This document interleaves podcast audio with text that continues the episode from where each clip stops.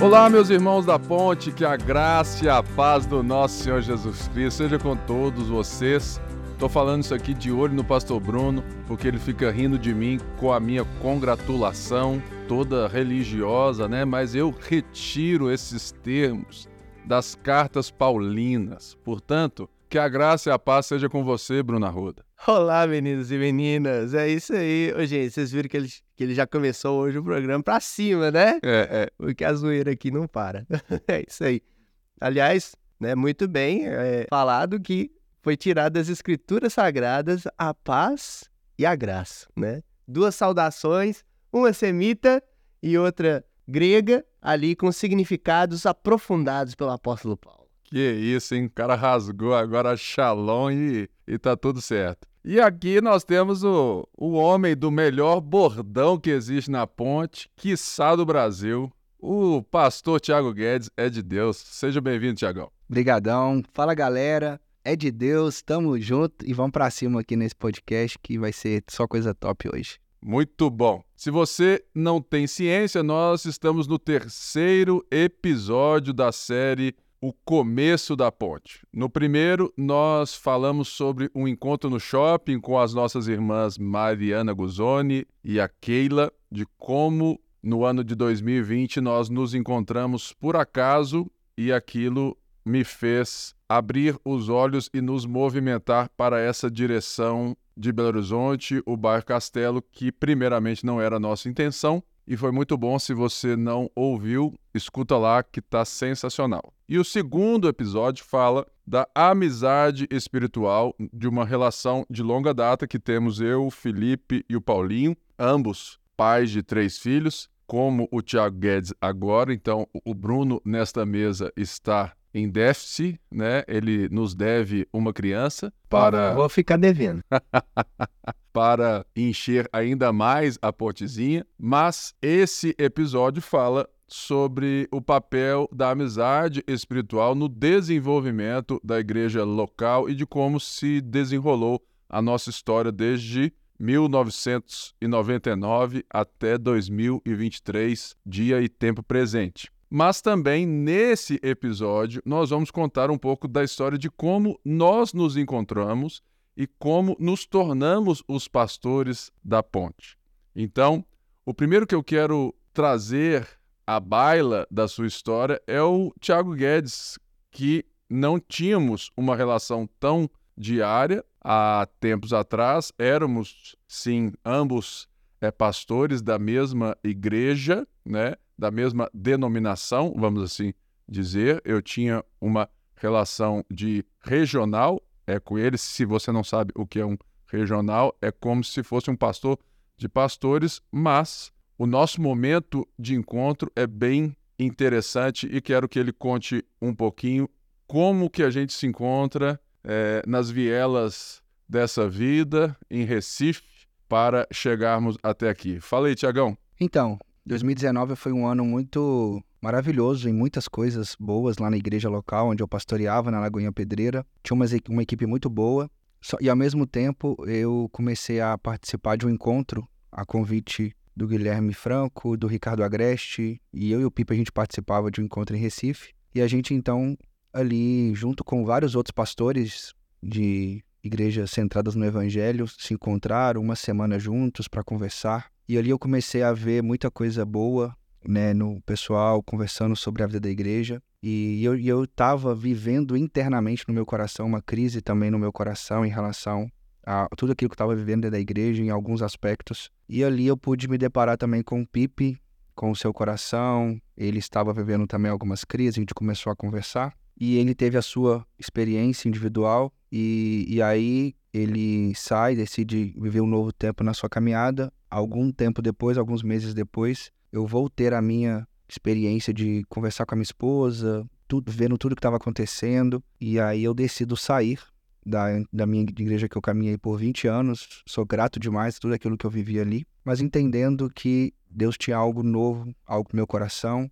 E ali então, nessa saída, eu começo a conversar com o Pipe, e ele Deus tinha colocado no coração dele também de caminhar de pastorear uma igreja numa, em algum lugar de Belo Horizonte. E aí a gente começa a se encontrar para tomar um café, para bater um papo. E essas conversas começam a frutificar mesmo, a gente começa, né, algo começa a despertar no meu coração esse interesse de caminhar perto dele. E por aí a gente começa, a relação se estreita, né? Eu e o Pipe, o Bruno também. E, e para mim foi um grande presente, porque eu tinha já o Pipe, né, como uma referência, onde a gente caminhava na antiga igreja, né, os seus valores, teologicamente falando, a maneira como ele pensava a formação de liderança, a maneira como ele pensa a vida da família. Então, né, e isso tudo foi se encaixando para que a gente pudesse caminhar junto hoje e tem sido um presente de Deus nesses três anos a gente está junto aí e tem sido maravilhoso. Muito bom. Eu lembro que nessa época, quando nós decidimos eh, sair, a minha ideia, né, e aquilo que havia sido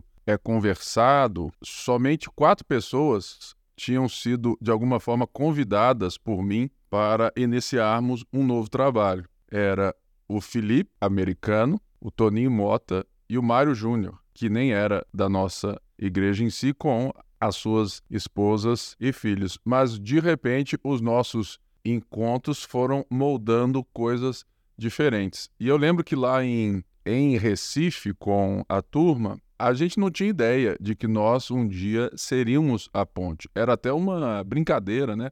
Ah, nós vamos ser ponte e tudo mais, mas assim, não tinha nada sério e nunca houve qualquer é, conversa dessa. Então, assim, uma das coisas que eu acho interessante foi que Deus foi nos juntando e o como que você, Tiago, é, trouxe para a ponte muita coisa que a gente tinha um déficit grande antes. Então, isso foi muito bom e a gente fala disso um pouco mais tarde. Mas antes eu quero também que o Bruno Arruda conte um pouquinho de como que a gente se encontra no começo, né, eu me lembro que a, a, primeira vez que eu tive contato com a esposa do Bruno Arruda, que é a Renata Arruda, foi em 2013, quando o pastor Gustavo Bessa me chamou, juntamente com ela e outros irmãos e pastores na época, para produzirmos lição de célula. E foi ali que a gente teve esse primeiro contato, e logo depois a gente se, encontra em 2015, eu acho,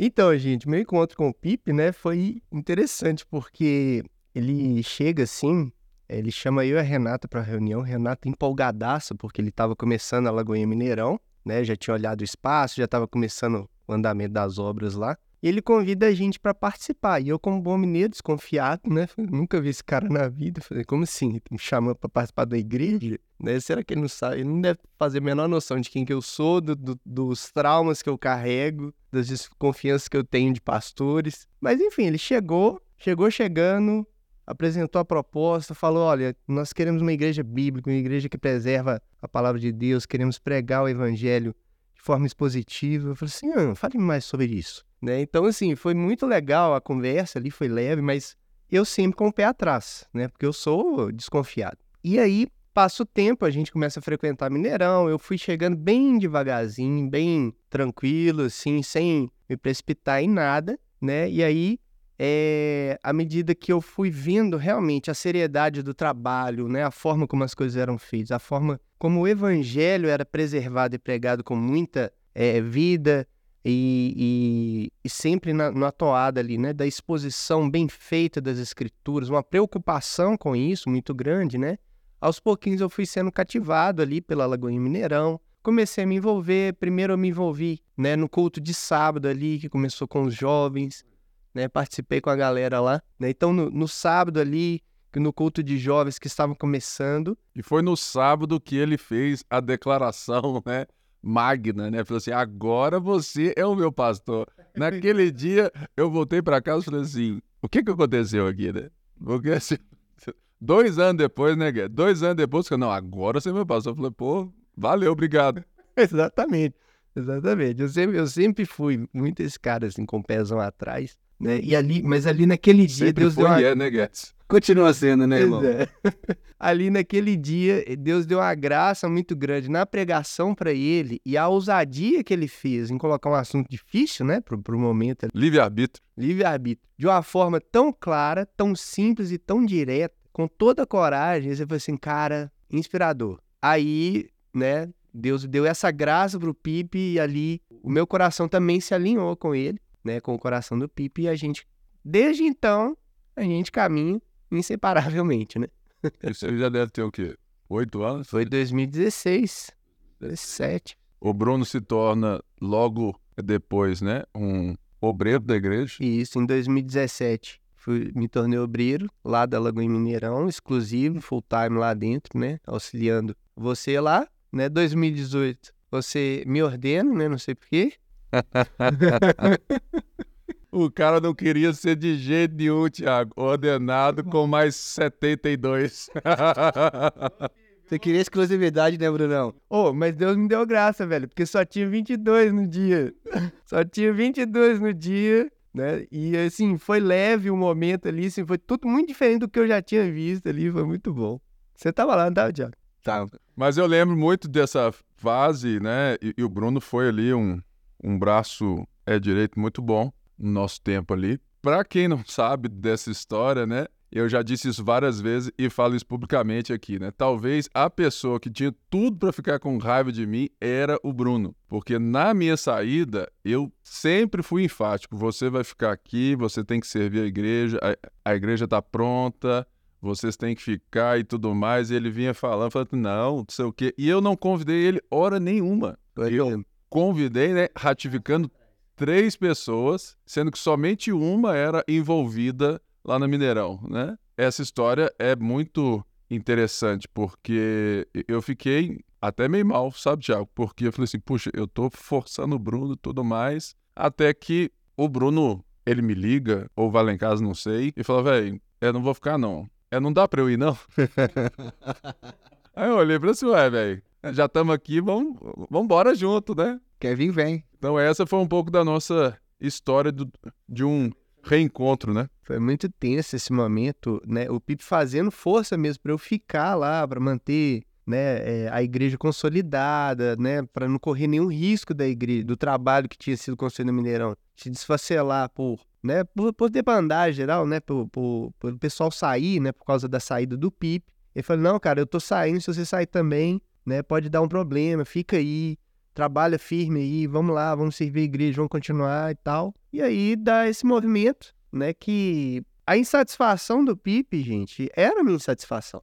Né? É, aliás, eu já carregava talvez essa insatisfação mais tempo que ele, né? mas estava lá. Né? Uma coisa que o Pipe não sabe é que quando eu, eu tive um momento que eu saio da, da, da Lagoinha e volto, né, procurando alguém lá dentro com ideias mais subversivas, né, de transformação daquela, daquela comunidade para algo mais bíblico, algo mais com o evangelho mais puro, né, mais simples ali, direto. A minha ficha até então estava postado num outro cara, o melhor amigo do Thiago Guedes. Só que então eu, eu tive esse encontro com o Pipe ali e aí foi esse alinhamento nosso, né? Eu falei assim, cara, esse é o subversivo que eu procurava. Esse é o cara com as ideias que eu procurava de transformação, de, de, de mudança né, de aproximação da igreja para algo próximo das escrituras, né? E aí, a partir daí, então, a gente passa a caminhar junto. E aí o cara sai, né? O cara sai. Eu falei, olha, se a, o cara que eu, que eu apostei minhas fichas saindo, como é que eu vou ficar? Tentei mesmo ficar, tentei, fiz força danada, mas infelizmente tem sistemas que a gente tá dentro que não dão muito, não encaixa muito com a nossa vida. E aí não teve jeito, a gente teve que sair também. E aí a gente se encontra depois das férias, né? E a gente inicia um grupo base, é que a gente chamava de grupo base. E se você que chegou agora na ponte, nessa época a ponte não era a ponte. Chama-se, né, Comunidade Cristã Belo Horizonte. E a gente então inicia esse trabalho com outros irmãos juntos também, é, um pouco ainda incertos né, daquilo que é, seria, e aí que entra a história do episódio 1, para encontrarmos um local, encontramos um clube, a gente não sabia, e eu lembro que uma das coisas que estávamos certos era, diante de toda incerteza, né, a gente ia dar um jeito de manter as famílias bem, as contas pagas, e para nossa surpresa, eu lembro até mesmo que a Débora disse, indo ao culto é, no primeiro dia do clube, dia 9 de fevereiro de 2020, ela virou para mim e falou assim: amor, não fica triste não, se não tiver ninguém, é normal, porque a minha expectativa era 30, é 40 pessoas, né? E ela então tinha uma expectativa menor ainda. Eu olhei assim para ela e na hora que a gente chega, que tanto de gente chegando, e eu não me esqueço do encontro com um irmão é, do conselho, o Lincoln, que ele, ao ver aquele tanto de gente, ver o tanto que tinha sido difícil para nós, ele me abraça e desaba a chorar e eu desabo a chorar e foi um dia marcante para nós esse recomeço. É diante disso é também o que que nos últimos três anos, né, nós temos vivido diariamente juntos. Nos tornamos a ponte em agosto de 2020, do qual nós somos gratos a Ponte. Se você não sabe, a igreja A Ponte era uma igreja presbiteriana em Recife, vinda da presbiteriana de Candeias, do pai do pastor Guilherme Franco, e o Gui nos recebe de braços abertos e hoje nós vemos o tanto que isso é importante, o quanto que é difícil plantar uma igreja sozinho. E nós temos a gratidão aqui, né, ao Gui, ao Digo, a todos os irmãos, né, do conselho, ao Igor, que já estava lá na Ponte Natal, ao Beto, que já estava ali também, o tanto que foi bom e importante para nós, no nosso estabelecimento de igreja, termos é, esse abraço desses irmãos. Mas uma coisa que eu acho importante nós ressaltarmos, como que foi para nós, né? É, antes é, trabalhávamos mais soltos, porque é, na época eu já tinha outras igrejas, como a liderança, estava em cultos é, da sede da igreja e o Bruno é, ficava mais é, fixo na Mineirão e o Guedes lá na igreja dele. Como que foi, Tiago, você sair de uma situação de, de um certo pastor titular, vamos assim dizer, de um empreendedor social, né, que tinha ali carta branca e de repente você se vê parte de um time sem dinheiro, sem local, que você não tinha nem certeza do salário no fim do mês. E hoje nós estamos aqui, né, estabelecidos, vivos e gratos a Deus. Como que foi para você essa jornada como ponte nos últimos três anos e o que você aprendeu não sendo mais o pastor titular e sendo agora parte de um time como um dos pastores? Então, eu confesso para você que eu acho que o novo, ele, ele, ele nos apresenta muitas hipóteses. E a, por mais que a gente tenha aquela, né, aquela, um pouco, eu tinha, eu tinha muito da convicção, assim, no meu coração do que eu estava fazendo, mas ao mesmo tempo tinha a incerteza, né, como que vai ser trabalhar, né, fora de um lugar que eu estava há 20 anos, entendeu? E tá, onde eu conquistei muitas relações, muita coisa legal. Era famoso, né, Bruno? Era. O cara tinha quantos? 15 mil seguidores? Arrasta pra cima, só ele que tinha. Só ele que tem, né? Até hoje. Mas vamos lá. E aí o que acontece? Só que eu vim de uma jornada, na verdade, dos últimos 12 anos de liderar, sempre ser o líder de uma. Tipo, tipo assim, eu era sempre o líder na ONG que eu liderava, e depois na, na Secretaria de Evangelismo e Ação Social da igreja, e depois na Lagoinha Pedreira. Então, assim, eu sempre estive liderando as coisas. Então, assim, e eu gostava, né? Tava ali acostumado com aquilo. E eu entendia, e uma coisa que eu sempre soube, que eu era muito coração, muita emoção, e que eu tinha que sempre arrumar muita gente de, de gestão para me auxiliar no, nesse negócio, né? Para não deixar as bagagens para trás. Exatamente. Quando a gente começa a caminhar junto nesse novo tempo, eu confesso que no início, assim, por um lado, eu acho que foi muito bom, porque eu nunca tive assim a presença de um pastor muito próximo de mim, confesso, no sentido de ter alguém perto ali para conversar, para me orientar perto assim, às vezes e dizer, né, até mesmo às vezes dizer alguma coisa, não, não vai por aí, vai por aqui e tal. Então assim, eu não tinha muito isso. Eu era muito solto, que eu gostava de ser solto assim, mas ao mesmo tempo não tinha ninguém para me corrigir em algumas coisas. Então eu sentia falta disso. Então acho que nesse ponto foi muito importante para mim ter. Você tinha sua esposa. Isso. A minha esposa sempre, ela é a grande. Um abraço, Karine. Karine, mulher da minha vida, ela. E, e no início, para mim, acho que o, o meu ego, pro meu ego não foi bom. Acho que foi isso. Pro meu ego não foi bom. É, dentro do meu coração eu tava assim, acho que eu vou ficar aqui um ano, meu planejamento assim, vou ficar um ano na ponte, e não era ponte ainda, mas eu vou ficar um ano aqui, até lá, né, preparando e tal, porque a igreja vai, acho que a igreja vai crescer, porque assim, meu lugar é, é fora, né, eu nasci para plantar igreja, eu tinha plantado uma igreja só, Eu nasci pra plantar igreja. O plantador. Eu nasci pra plantar igreja, eu esse negócio de liderar, eu gosto de estar à frente, eu gosto de, de mobilizar gente, eu gosto de chamar as pessoas pra delegar e tal. Delego muito fácil, né? E tal. Delega rapidinho. E aí, então, assim, eu tinha já um plano, que eu não ia ficar muito tempo na igreja tal, porque eu entendi. Eu queria caminhar perto, mas ao mesmo tempo eu entendia que, velho, eu não vou conseguir. E Deus mudou tudo. Deus mudou tudo, é, em, em todos os sentidos. É, a pandemia fez eu olhar para dentro da minha casa. A pandemia veio e a pandemia me coloca dentro da minha casa com a minha esposa. E aí eu começo a ver outras é, o senhorio de Cristo de, de, outras maneiras também. Antes eu estava muito focado no ministério, crescer ministério, pregar o evangelho para o mundo inteiro. Velocidade, né? Muita velocidade, exatamente. E na ponte, eu acho que até o, o perfil do Pipe de ser, de, de, andar mais assim, um passo mais lento, assim, muita coisa no sentido de organizando mesmo. Você é um cara que pisa muito no chão primeiro para você ir construindo as coisas. E eu não era muito assim, eu era muito mais acelerado. Então aquilo, eu confesso que eu falei, Deus, me ajuda nesse processo. Acho que eu já cheguei a ter falar com você também, como foi difícil esse início no meu coração. E, e aí, no primeiro ano,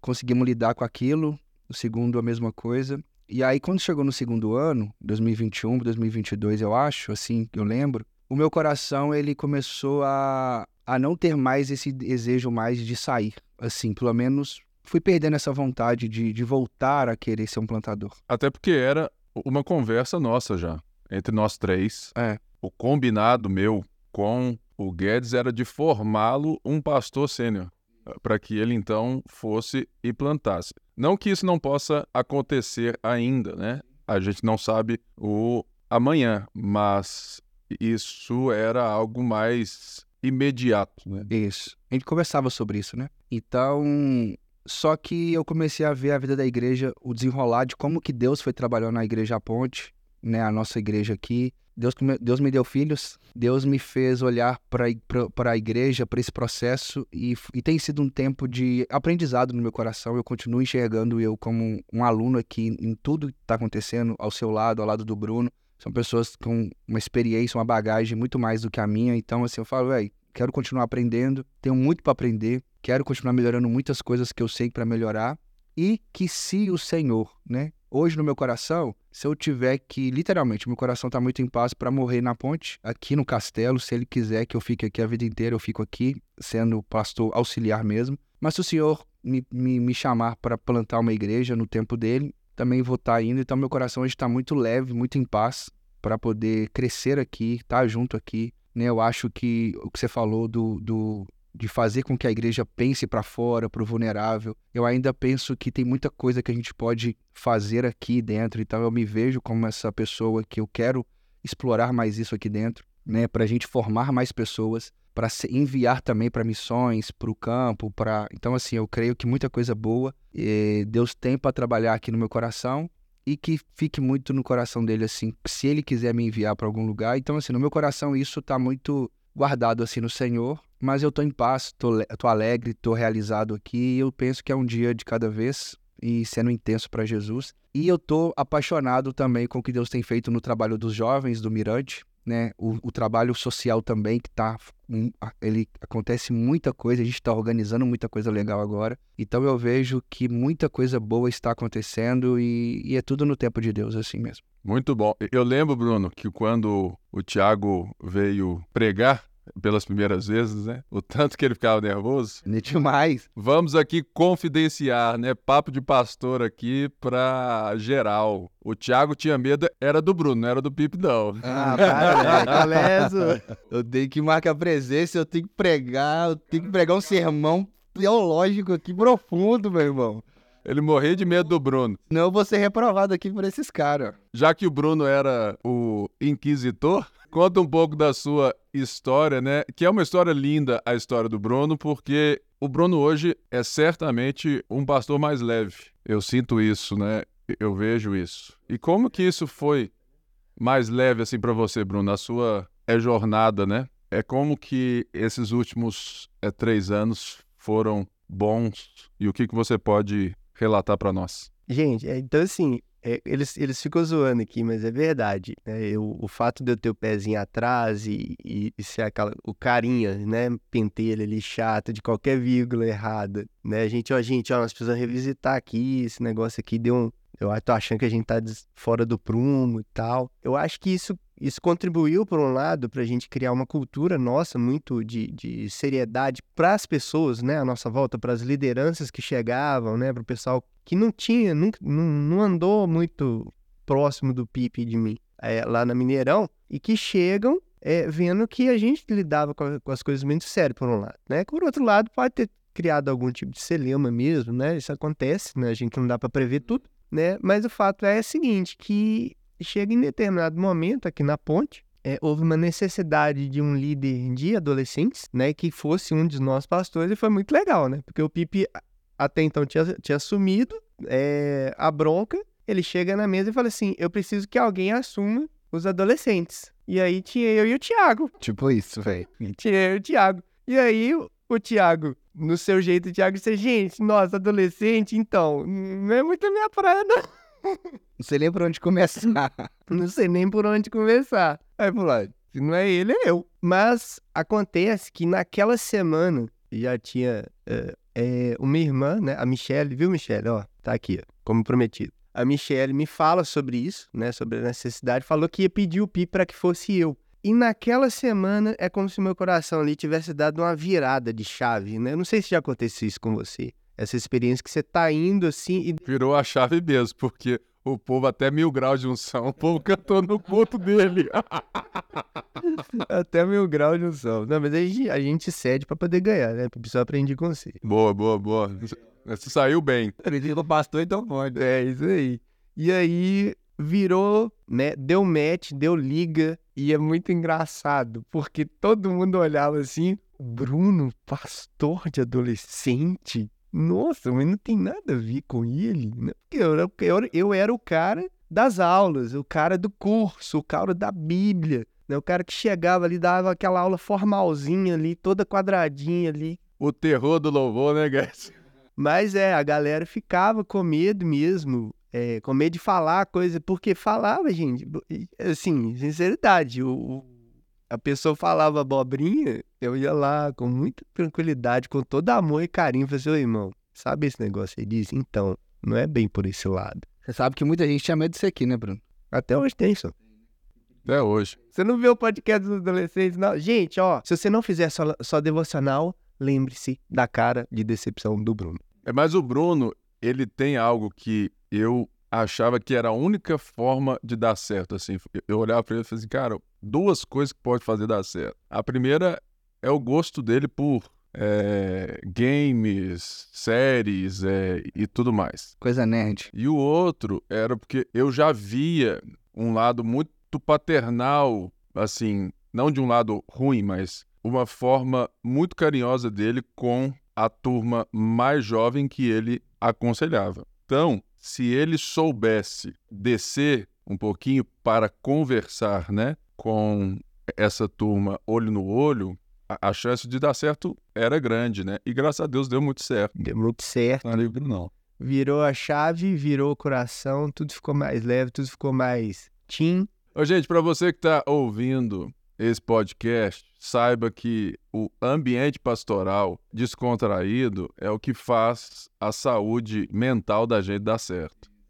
Porque são muitos aconselhamentos, são muitas pregações, muitas reuniões, formação de liderança, é muita pressão cultural. Então saiba que sim, esse é o melhor ambiente pastoral para se viver. É quando nós reconhecemos as nossas diferenças e a gente faz brincadeira delas. É a sexta linguagem da ponte, é o bullying. É. Existiu muito bullying nas reuniões pastorais. É, então, uma das coisas interessantes do time pastoral, que é esse é primeiro time aqui, é que nós somos muito diferentes. Se você tem qualquer é, conhecimento com perfil comportamental, né? Eu sou executor nato, né? O Guedes é o comunicador. Ele é o cara que gosta de gritar da janela que Jesus é rei, que Jesus vai voltar a pregar o evangelho de forma urgente. Né? E o Bruno é o planejador, é aquele cara que fica pensando 10 mil anos antes de dar um passo, tem esse perfil crítico que é bom, né? Então nós temos uma diferença grande que obviamente gera as nossas rusgas, mas gera também um time pastoral muito mais é, coeso, né? Porque nós reconhecemos uns nos outros e quando dá a treta, a, assim, a gente lembra é que um outro é, né? Então, assim, vamos aqui é, falar um pouco sobre essas é, diferenças, né? Assim, o que que elas trazem de importância e valor? Eu acho que a primeira coisa que isso é importante é justamente quando a gente é, pastoreia a igreja em si, porque isso faz com que as pessoas vejam que nós temos muitas vezes opiniões diferentes, formas de liderar diferentes, mas a gente está indo para o mesmo caminho e também não cria um certo estereótipo pastoral perfeito, né? Então isso é muito bom para a igreja, tanto na pregação, que nós somos muito diferentes na forma de é, pregar, quanto é na lida é pastoral mesmo. Então, assim, o que, que vocês acham assim que, além disso, são pontos importantes nas nossas diferenças para o bem é da igreja hoje? Teve uma situação que aconteceu entre eu e o Tiago, o Tiago nem faz ideia. É, nós fomos fazer um impacto evangelístico lá na Vila Paquetá. O Tiago chega na rua, o ambiente dele, ele todo pleno ali, Tiagão. Galera e tal, não sei o que, nós vamos fazer apresentação e tal. Aí vai aí do nada, pega o microfone e põe na minha mão, assim. E aquilo ali para mim é uma trava, é uma trava. Eu não sei lidar com esse tipo de coisa, entendeu? Eu sou essa pessoa mais tímida, mais recatada, de boa. Ele me dá o microfone e ali é claro, né, que a gente vai aprendendo e tal, eu, eu, eu ia me virar e tal. Aí o que, que eu fiz com o microfone? Peguei e botei a mão na mão da minha adolescente comunicadora para ela tocar o barco. Porque é assim que funciona. Cada um tem suas, suas vantagens e desvantagens, suas limitações. Né? Então, o fato de eu planejar e, e olhar para as coisas né? e ver o todo assim, é, as possibilidades do que pode dar certo, do que pode dar errado. E é, é, muito legal. O Pipe já soltou essa de púlpito, né? Não, eu chego com a minha ideia lá na sala, jogo o Thiago. É de Deus, é de Deus, é de Deus. Bruno, é, vai dar errado nisso, nisso, nisso e nisso. Mas é porque eu, eu, eu vejo né, as possibilidades e, e eu quero que a ideia dê certo. Então eu tento prever o que pode dar errado para a gente poder corrigir o que pode dar errado para que a ideia funcione, né? De uma maneira que minimize as falhas. Né? Então. O Bruno é aquele que compra a ideia, tipo, dez dias depois. você fala um negócio, ele fica te olhando assim, aí ele te pergunta alguma coisa, aí depois que você dá razão, explicou tudo pra ele, falou assim: ah, não, agora eu entendi. Aí ele vai. Ele tem que entender todo o processo das coisas e tal. Já o Guedes, né? É diferente. Ele já entende, já quer, falou assim: vamos agora, amanhã nós estamos lá né, pronto para fazer. Porque eu sou apaixonado com coisas novas, com projetos novos. Então, assim, o desafio novo é, uma, é algo maravilhoso para mim. Então, então eu sou daquele que, velho, se der errado, a gente dá um passo para trás e, e vai de novo, entendeu? Por outro caminho. Então eu vou daquele que, velho, vamos indo, que vamos tentar planejar, mas eu, vamos no processo a gente vai se organizando, entendeu? Então a gente vai se ajustando no processo. Mas uma coisa que você falou que eu acho que é interessante e eu acho que isso é, é muito importante, essa, essa diferença que a gente tem na vida pastoral, porque a gente, de fato, consegue olhar por ângulos diferentes na vida da igreja. Então a gente consegue, né, pensando todo da igreja, e você como pastor sênior, você, você nos dá voz, né, o fato de poder conversar em muitas coisas. Então a gente consegue, você nos dá liberdade de atuação, então a gente consegue é, opinar, compartilhar, de, de falar, ó, a gente podia trabalhar dessa maneira, né? De, e às vezes é um jeito que às vezes você não consegue enxergar, mas que às vezes eu tenho esse lado, né, um lado diferente que vai olhar por um lado, o Bruno por outro e a gente se completa nesse sentido. E, e, quando a gente enxerga o outro, quando a gente enxerga o potencial do outro, né?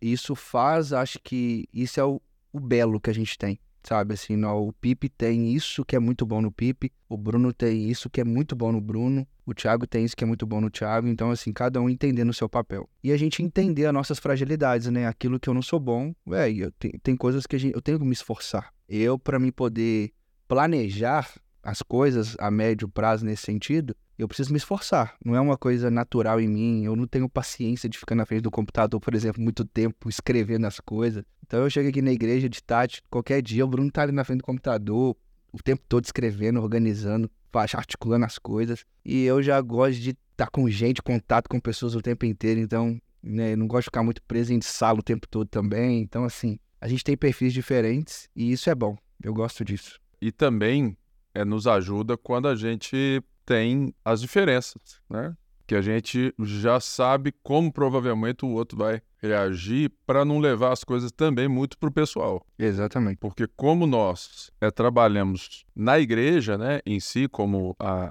instituição, as coisas da igreja são muito pessoais. São pessoas que estão sendo instruídas em Cristo, né, formadas, e nós somos esses líderes que pensam todo o processo de discipulado organizado da ponte inteira e, e a gente que dá esses starts e tudo mais. Uma das coisas que nós, é, pastores aqui da Ponte, temos muito fundamentado são as coisas que nós entendemos que todo pastor deve ter, mesmo que por um certo momento, dependendo da circunstância do ministério, do tamanho do ministério, da necessidade do ministério, das pessoas que, que estão como parte da igreja local, é, de certa forma, essas quatro coisas não podem estar fora da vida de um pastor, porque são, para nós, né, o âmago, a essência de todo pastor. E a gente vai, então,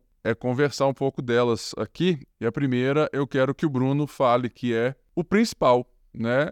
Que a Bíblia deixa muito claro que o dom pastoral é um dom de formação de ensino. Então, Bruno, o que que você tem vivido e como que você enxerga isso na nossa vocação pastoral e para que as pessoas entendam que ser pastor é primariamente ou primordialmente isso? Primordialmente ensinar a palavra de Deus. Né? Então, o ensino né, é o, o carro-chefe de todo pastor. Né? Todo bom pastor ele sabe ensinar muito bem as escrituras sagradas. Né? Paulo, quando ele está ali admoestando Timóteo, né, é, estimulando Timóteo, falando com ele, vai assim, olha, é, ensine as escrituras. Né? Você aprendeu desde cedo, agora você deve ensinar também. Então, e, e, Timóteo foi colocado como pastor de uma igreja local, né? possivelmente em Éfeso, né? na, na carta. Então, é, todo pastor que se preze, ele tem que ter a habilidade de abrir as escrituras sagradas, né? de saber o que está dizendo ali,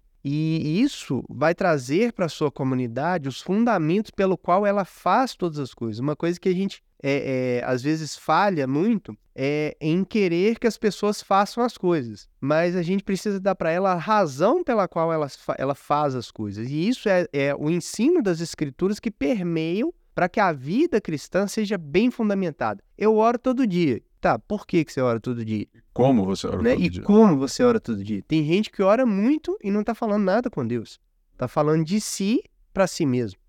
o, o ensino como fundamento do, do dom pastoral, ele atinge todos os aspectos de todas, todo, todo o serviço pastoral. Você vai dar um aconselhamento, você fala em cima do que? Da palavra. Olha, as escrituras apontam para esse lado, né? Elas, elas levam a gente para esse tipo de pensamento que está contrário, por exemplo, ao que você está pensando. Né? Então, é, esse carro-chefe aí da, da, da palavra de Deus é, vai fazer com que o, o fundamento do exercício pastoral esteja né, é, alisado ali com aquilo que já foi posto, que é Cristo. Né? Cristo vivificado aparecendo na vida das pessoas. E quando você cita né, a, a segunda de Paulo, né, a Timóteos 3, é 14 a 17, que seria onde ali toda escritura é inspirada por Deus, útil para ensino, para repreensão, para é, correção e instrução na justiça. Né? Isso seria aquilo que a gente chama de ensino pastoral, né? É óbvio que a palavra ensino ali, ela tem o tom de instrução, né, de dascalia, mas esse ensino que a gente fala é o todo desse versículo, né, que é, o ensino ele não é só essa instrução. É, não é, não é só uma, uma aula. Esse bojo inteiro, né? É, não é só uma. O, às vezes a gente fala de ensino, né? O pessoal imagina uma sala de aula ali. Não é, a pregação, né? A sala de aula também, o aconselhamento, né? Ah, o bate-papo corriqueiro, né? Às vezes você tá ali e tal, cara, ah, que me tira uma dúvida, né? Também é isso. Faz parte desse ensino de todo que, em que você não só instrui no, né, nos meandros ali, da, nos detalhes ali do, do, do texto bíblico, mas também de modo que a pessoa consiga pegar aquilo ali que ela está ouvindo e aquilo ali fazer parte da vida dela. Então, um pastor que teoricamente não é, é conhecedor das escrituras, ele não pode ser um bom pastor, certo, Tiago? Com certeza, porque a vida do, do, do, de um pastor passa, as escrituras primeiro moldam a própria vida dele. Então ele é moldado pelas escrituras, porque o que ele vai passar, um dos pontos, dos critérios pastorais, é, a, é o testemunho, é, entendeu? é a sua vida irrepreensível em todas as áreas ali, né? E essa irrepreensibilidade não é que a pessoa não tem falhas, mas é alguém que a vida dela aponta para Cristo o tempo inteiro. Fome de viver aquilo o dia inteiro, né? Fome por Deus. Isso. Que a sua vida o tempo inteiro está norteada pelas Escrituras, entendeu? De forma mais madura que os outros, né? Então, assim, o pastor, ele não é, é alguém que conhece a Bíblia, porque muita gente da igreja conhece a Bíblia, mas ele é alguém que tem um dom pastoral que eleva isso a uma potência de sabedoria, né, de ensino, porque tem muita gente que sabe, talvez, tanto Bíblia ou mais Bíblia que um pastor. Mas ele não tem essa capacidade de gerar transformação, formação. Mas eu vejo também a questão, essa vocação que Deus nos dá, é uma sensibilidade que, que Deus vai nos dando nesse tato com as pessoas, nessa hospitalidade, nesse olhar para o outro e, e, e ter essa fome no nosso coração de ver o outro sendo a imagem de Jesus. Sabe? Então não é uma teoria, não é simplesmente saber da Bíblia para a gente entender da própria Bíblia por si só. Mas a gente, no nosso coração, tem muito interesse de poder estar vivendo essa vida de Jesus o tempo inteiro interessado em ajudar os outros a seguirem a ele também.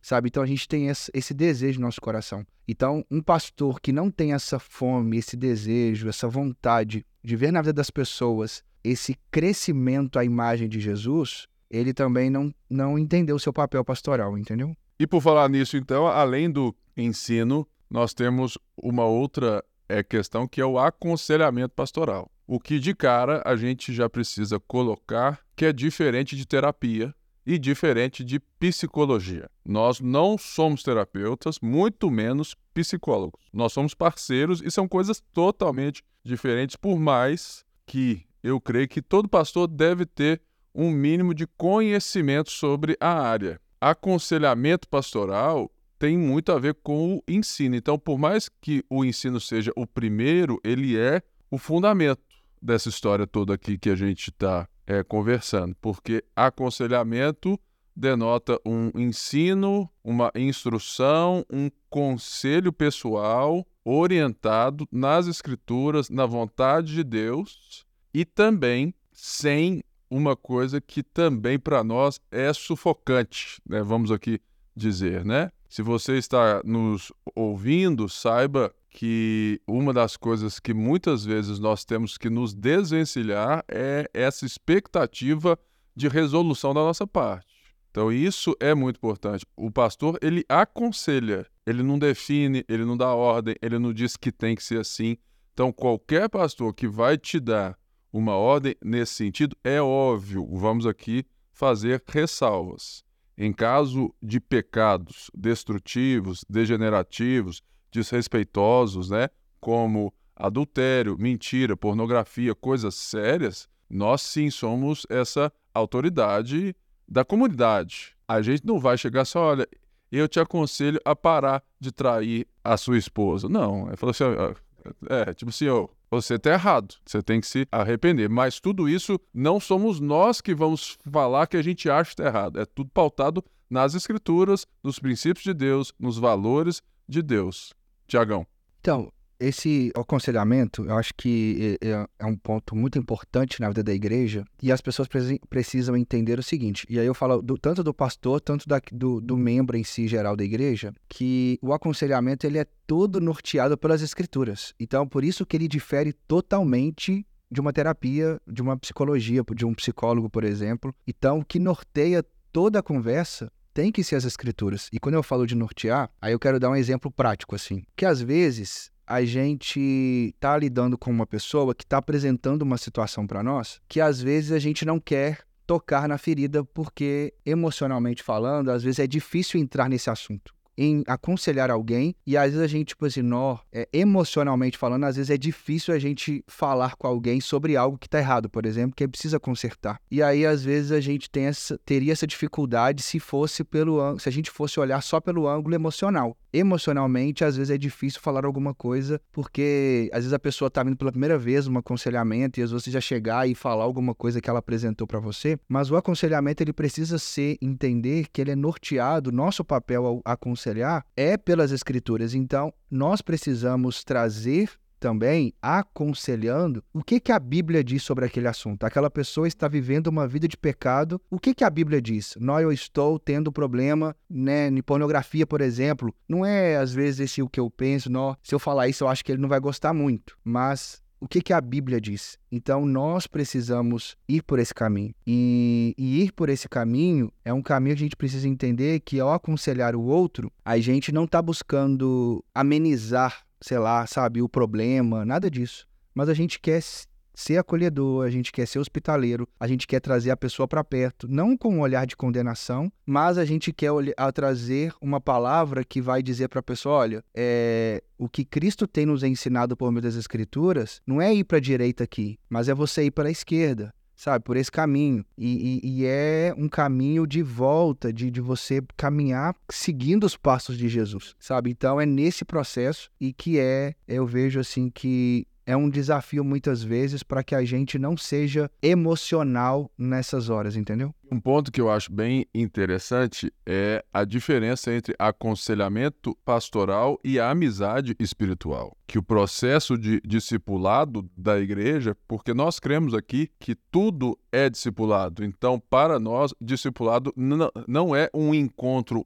um a um ou ter um aconselhamento frequente com um pastor. Isso também está contido no discipulado, mas o púlpito, a pregação, é o começo do discipulado. Todas as relações, elas são feitas por nós, pastores, como se fosse uma dieta, né? Então, assim, é, existe uma diferença que muitas pessoas, ah, não, eu nunca tive um aconselhamento, eu não é, conheço pessoalmente, o pastor não me conhece pessoalmente. Isso não quer dizer que ele não seja o seu pastor e que você não esteja sendo pastoreado por ele. Nós, como pastores, temos essa obrigação de criarmos, né, uma comunidade, né, multa de amizade espiritual. Então, muitas pessoas, e às vezes a maioria, elas têm uma maturidade, uma busca por Deus, uma constância e amigos espirituais. Elas fazem parte daquilo que a gente chama de processos institucionais do, né,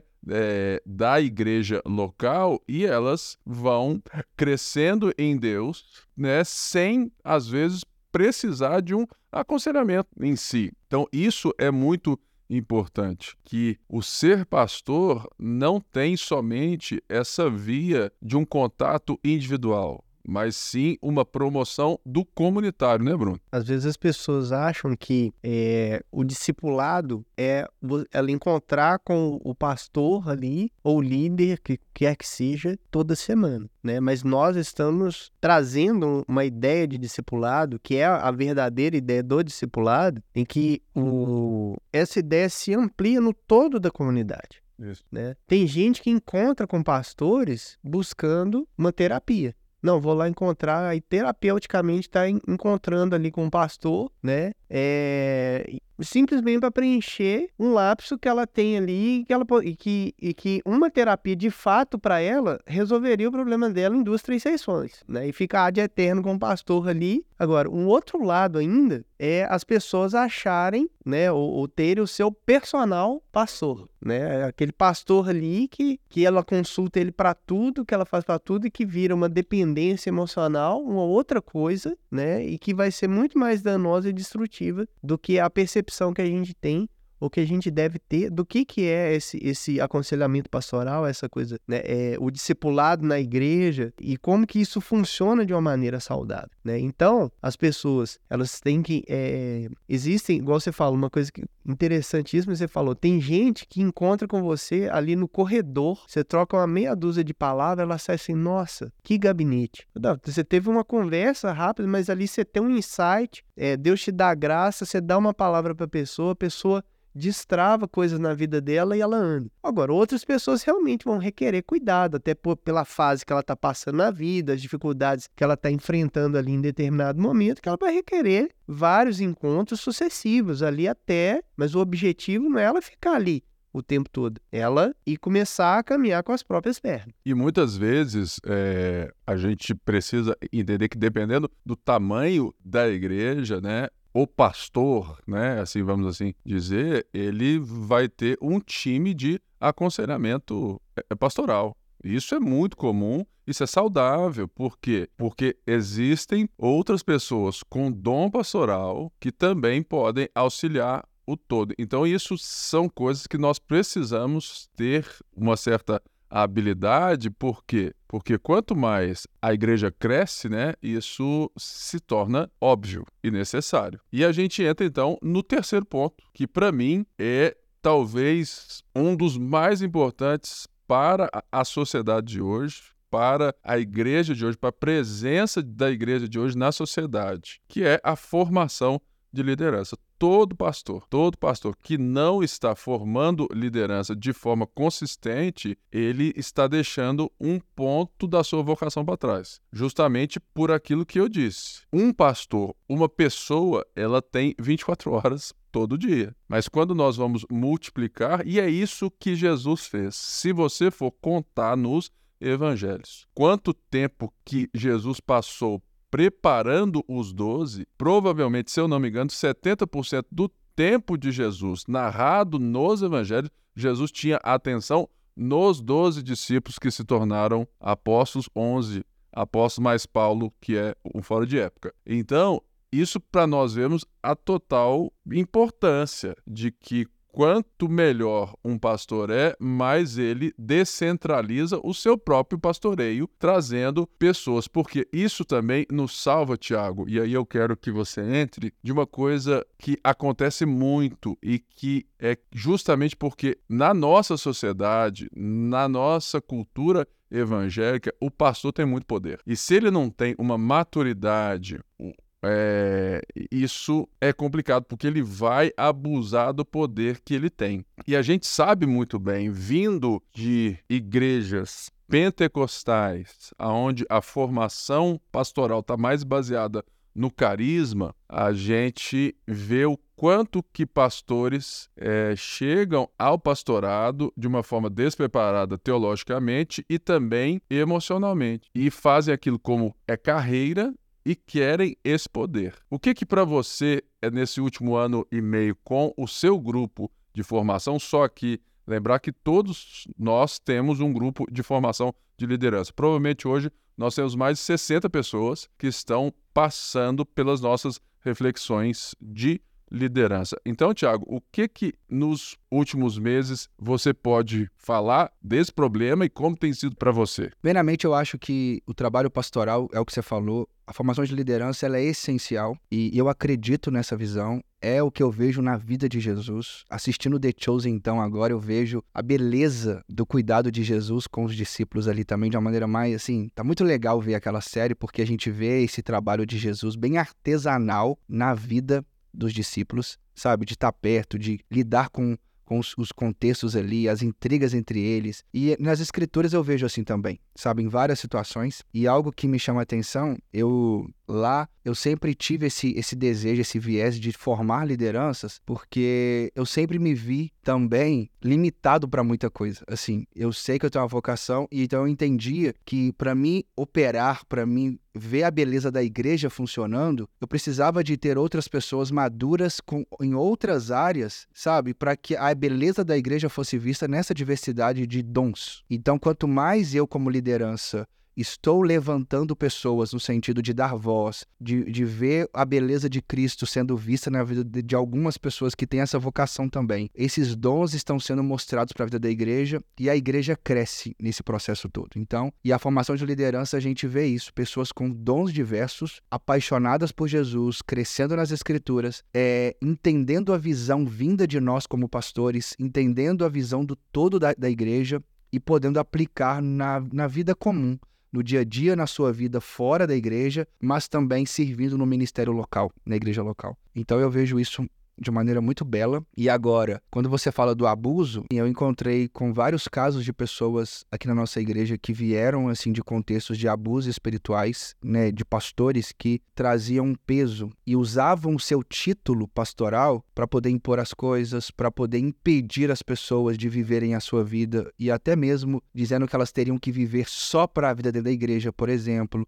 de traziam pesos diversos para que a pessoa ficasse só dentro da igreja, fazendo coisas para a igreja. Se ela fizer coisas para a vida, para a sociedade, para servir o próximo, se ela, por exemplo, ter um tempo de relacionamento com seus familiares que não são cristãos, num domingo, ela está em pecado porque ela tem que ficar na igreja, ela tem que servir o tempo inteiro. Então, ao mesmo tempo, trazendo ensinos totalmente errôneos para que essas pessoas, para que o, o império desses pastores muitas vezes fossem vistos a custo de, de desses, desses enganos que estavam sendo mostrados para essas pessoas, entendeu? Então, assim, é, a gente vê esse retrato em muitas pessoas no contexto geral do Brasil, mas às vezes estão perto da gente também. E eu vejo que a beleza, que o, o que a igreja, o que Paulo fazia nas igrejas, o que eu vejo as escrituras fazendo, é trazendo a leveza do evangelho, o ensino das escrituras para esses corações e, ao mesmo tempo, nos colocando iguais, como pastores que nós fomos vocacionados, entendendo que, como parte do corpo, entendendo que nenhuma vocação é superior à outra. E eu vejo dessa maneira. Toda vocação foi chamada para servir o outro. Então não existe essa superioridade. Existem funções diferentes. E nós precisamos entender o nosso papel não como alguém superior nesse aspecto de autoridade, de poder, mas uma vocação aonde Deus nos deu essa vida de maturidade, de ser irrepreensíveis, de ter critérios para ensinar aqueles que estão no processo de amadurecimento na caminhada cristã. Então, esse título, é, ele é só mais uma função. E essa hierarquia que é colocada ali é uma hierarquia de serviço, sabe? Aonde o coração do pastor é aquele que está o tempo inteiro em prol de servir ao todo da igreja, sabe? De uma maneira saudável, dia após dia, trazendo a beleza leve do evangelho, sabe? Porque seguir com Jesus, velho, é leve é maravilhoso, é, é muito bom amar Jesus, seguir Jesus e seguir um evangelho que nos leva entendendo que o nosso esforço é o esforço de seguir a Ele, no sentido assim, de correr para Ele. Mas é Ele que nos transforma, é Ele que nos liberta, é Ele que nos limpa, é Ele que, de fato, vai mudando o nosso coração dia após dia. Ou seja, todos nós somos pastores auxiliares. Bruno, e dentro dessa ideia dos nossos grupos de formação, eu acho interessante que nós não estamos só formando liderança eclesiástica, né? É, e sim as lideranças para o mundo, para a sociedade. Então, assim, é uma formação de liderança para que as pessoas possam pensar biblicamente a sua vida na sociedade. É como que isso tem sido para você? Sim, é, é muito legal você ver né? Por exemplo, empresário chegando, assim, tá no grupo às vezes, é... ou professores, né? Psicólogos, né? São pessoas, por exemplo, que eu tenho no meu grupo e que cada um no seu ponto, no seu polo ali, né? Aplica para a vida, para sua função, para o seu trabalho, a forma como lida com o outro, desde a forma como lida com o outro, né? Até mesmo o pensamento e o preparo para a sua própria vida ou, ou para o exercício da sua carreira, né? Como pessoa, como pessoa pessoa cristã que de alguma forma tenta influenciar quem está à sua volta ali para que as pessoas, para que Cristo seja percebido nessas relações. Né? Então, é, formação de liderança, né, um dos princípios que a gente parte, não tem a ver com chegar no cargo mais alto. Né? Inclusive, na, na, na própria igreja, essa hierarquia, vamos se a gente puder usar esse termo, ela é invertida, né? Porque Jesus ele disse que o maior é aquele que serve. Então, o maior que está mais lá embaixo, para que as outras pessoas possam chegar mais próximas de Deus. Né? Então, é, esse princípio norteador é que faz com que as pessoas vão para o mundo, vão para a vida, né? vão para os seus trabalhos, vão para as coisas que elas realizam e, claro, elas também aplicam isso para a igreja, porque elas estão ali pensando em igreja conosco, né? Elas estão nos ajudando a enxergar por outros ângulos, né? E, e é legal você ter discussão sobre isso, né? A, a pessoa está lá no mercado, ela traz uma discussão de algo que aconteceu com ela no trabalho dela, em que a gente tenta é, perceber isso, como que isso se aplica na igreja ou não, né? Teste as críticas, teste também alguma crítica. Poxa, lá fora a gente faz dessa forma e aqui as coisas são executadas de forma equivocada e tal. Será que se a gente não olhasse por outro ângulo não seria melhor? Então a gente vai fazendo essa troca assim, né, no, no, no, nos processos de governança né, do todo, né? mas sempre tendo como pauta e fundamento as escrituras sagradas, o norte que Jesus já estabeleceu ali para nós. Muito bom. Nós temos então o ensino o aconselhamento, a formação de liderança, mas nós temos um quarto ponto que é interessante, que nos lembra um pouco daquilo que John Stott fala, né, que nós devemos pregar ou viver a vida pastoral, né, vamos assim dizer, com a Bíblia em uma mão e o jornal na outra. Hoje a gente não tem mais o jornal físico, mas é justamente essa ideia de que nós cremos que todo pastor precisa estar atento à cultura do seu tempo, aprender a ler a cultura do seu tempo, a dialogar com a cultura do seu tempo, sabendo aquilo que é, diante do evangelho, um movimento contracultural ou aspectos que nós temos como dialogar. A ponte, ela tem buscado esse diálogo, tanto na forma de aprendizado, ou seja, como que a sociedade hoje aprende. É com muita imagem, com é, vídeo, tecnologia. Então, isso são coisas que nós temos buscado incorporar no nosso pastoreio, na nossa forma de expressão, música, gosto de música, várias coisas que podem parecer excludentes, mas não são. Mas dentro da cultura também existem aspectos que não temos como dialogar, né? Então, o pastor, ele tem que ter esse olhar de como que ele dialoga para apresentar a igreja, para fazer a dieta é da igreja, não só de uma forma que ela entenda dentro do seu tempo, mas que ela saiba também examinar os espíritos, né? Para ver se Cristo está sendo de fato glorificado ali. O que, que vocês podem é, contribuir também nisso na experiência de vocês? Então, é, é legal a gente ter uma percepção da cultura, né? Eu, como tenho lidado muito com adolescente, então tem que estar muito por dentro de cultura pop, coisa que eu já gostava de, de ver, né? E, e, é legal você conseguir fazer e traçar o diálogo com eles, né? Eles, às vezes, eles não sabem muito de um personagem bíblico, mas eles sabem de um desenho. E aí, quando você pega o desenho traz para traz ali, ele sabe do que você está falando. E aí você ins consegue ins inserir o, o, o, personagem bíblico, ou a história bíblica, ou a lição que as escrituras estão tá querendo nos mostrar, né? Até um fundamento teológico muito grande, né? Você consegue fazer esse, essas transposições e que fica muito claro para eles. Né? Só de usando um exemplo aqui, que é, que é muito legal a respeito. Eu tenho um grupo de formação com adolescentes, né? E a gente usa o. tá lendo Crônicas de Nárnia junto. E aí tem uma hora lá que a menininha chega pro, pro leão, né? Que, que é claro que representa Jesus, e fala: Nossa, Asla, você está grande. Aí ele fala assim: Não, eu não estou grande, não. Você que cresceu. Mas como assim? Para mim você está imenso. Não, é você que está maior, minha filha. E, e aí você vira pro menino e fala assim: oh, Gente, sabe por que, que ela acha que ele está grande? É porque a imagem dele cresceu para ela. Ele se tornou maior para ela. Então, quando Cristo é maior para nós, quando Cristo está, é, é, a gente respira ele, a gente olha para ele em todos os lados, ele cresce na nossa vida, né? E aí, consequentemente, a gente cresce nele, né? Então, você usa esses exemplos assim, as pessoas conseguem captar com mais facilidade, porque você está falando a linguagem delas, do jeito que elas compreendem, aquilo que elas sabem mais naquele momento. Então, aí você faz essa ponte entre a cultura e o evangelho, para que o evangelho seja ressaltado no momento da mensagem, né? Então, sim, são exemplos que, que a gente tem usado, são até formas que a gente pode fazer esse tipo de, de abordagem. E eu vejo também a maneira como a gente precisa olhar para o mundo no, no aspecto da cultura, mas também no sentido é, evangelístico mesmo, assim, que eu penso, é, nessa importância, porque a gente tem um papel de evangelizar a cidade, evangelizar o nosso bairro, de evangelizar os nossos vizinhos, de evangelizar onde nós estamos, onde eu estou inserido. Mas para isso, eu preciso ouvir o outro, eu preciso ler o outro, eu preciso. É, porque é nessa maneira que nasce a compaixão. É quando eu enxergo a dor do outro, quando eu enxergo para o outro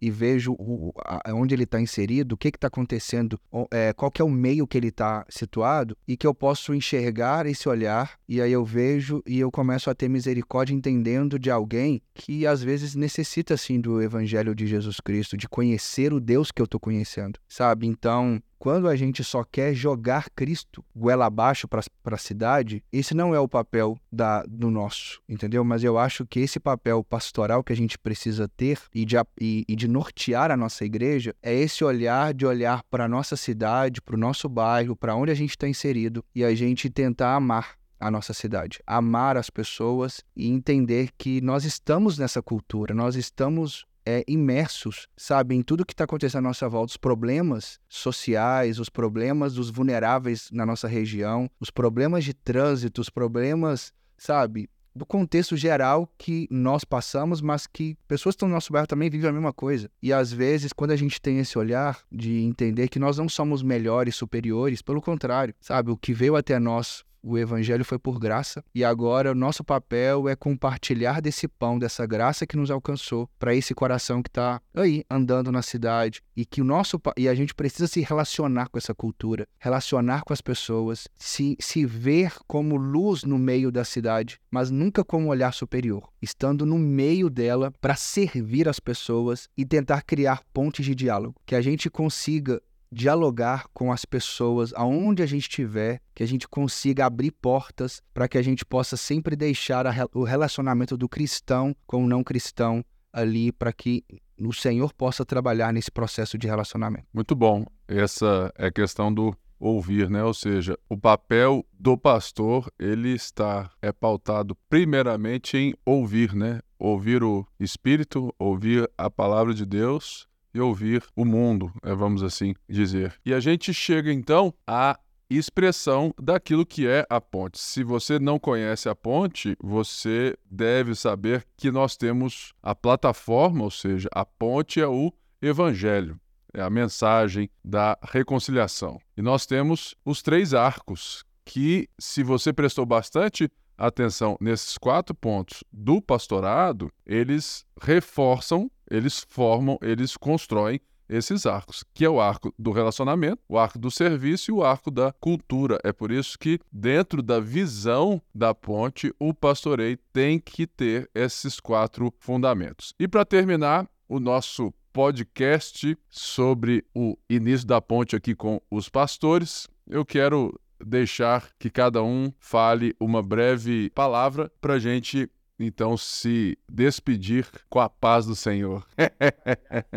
Fala galera, eu queria agradecer por esse podcast, foi top, muito bom conversar com o Pipe, com o Bruno, foi um tempo muito bom. E eu queria deixar para todos vocês que estão escutando até aqui, que vocês possam amar a cidade, amar o bairro do Castelo, amar essa região, que a gente possa amar é, não só os de dentro da igreja, mas que a gente possa também se relacionar com a cidade, conversar com ela e que a gente seja mensageiros do evangelho para cada um desses corações, que a gente possa ter misericórdia, paixão, compaixão, interesse de querer servir ainda mais as pessoas, entendendo que essa é a nossa vocação, amar a Deus e amar o próximo servindo a ela dia após dia. Tamo junto e é de Deus. e pegando o gancho então no que o Tiago falou, né? A palavra de Deus em 1 João 4,19 diz que nós só somos capazes de amar porque ele nos amou primeiro, né? E ela também admoesta a gente que nós não podemos achar que amamos a Deus se a gente não ama o nosso irmão. Pelo contrário, o mandamento é esse.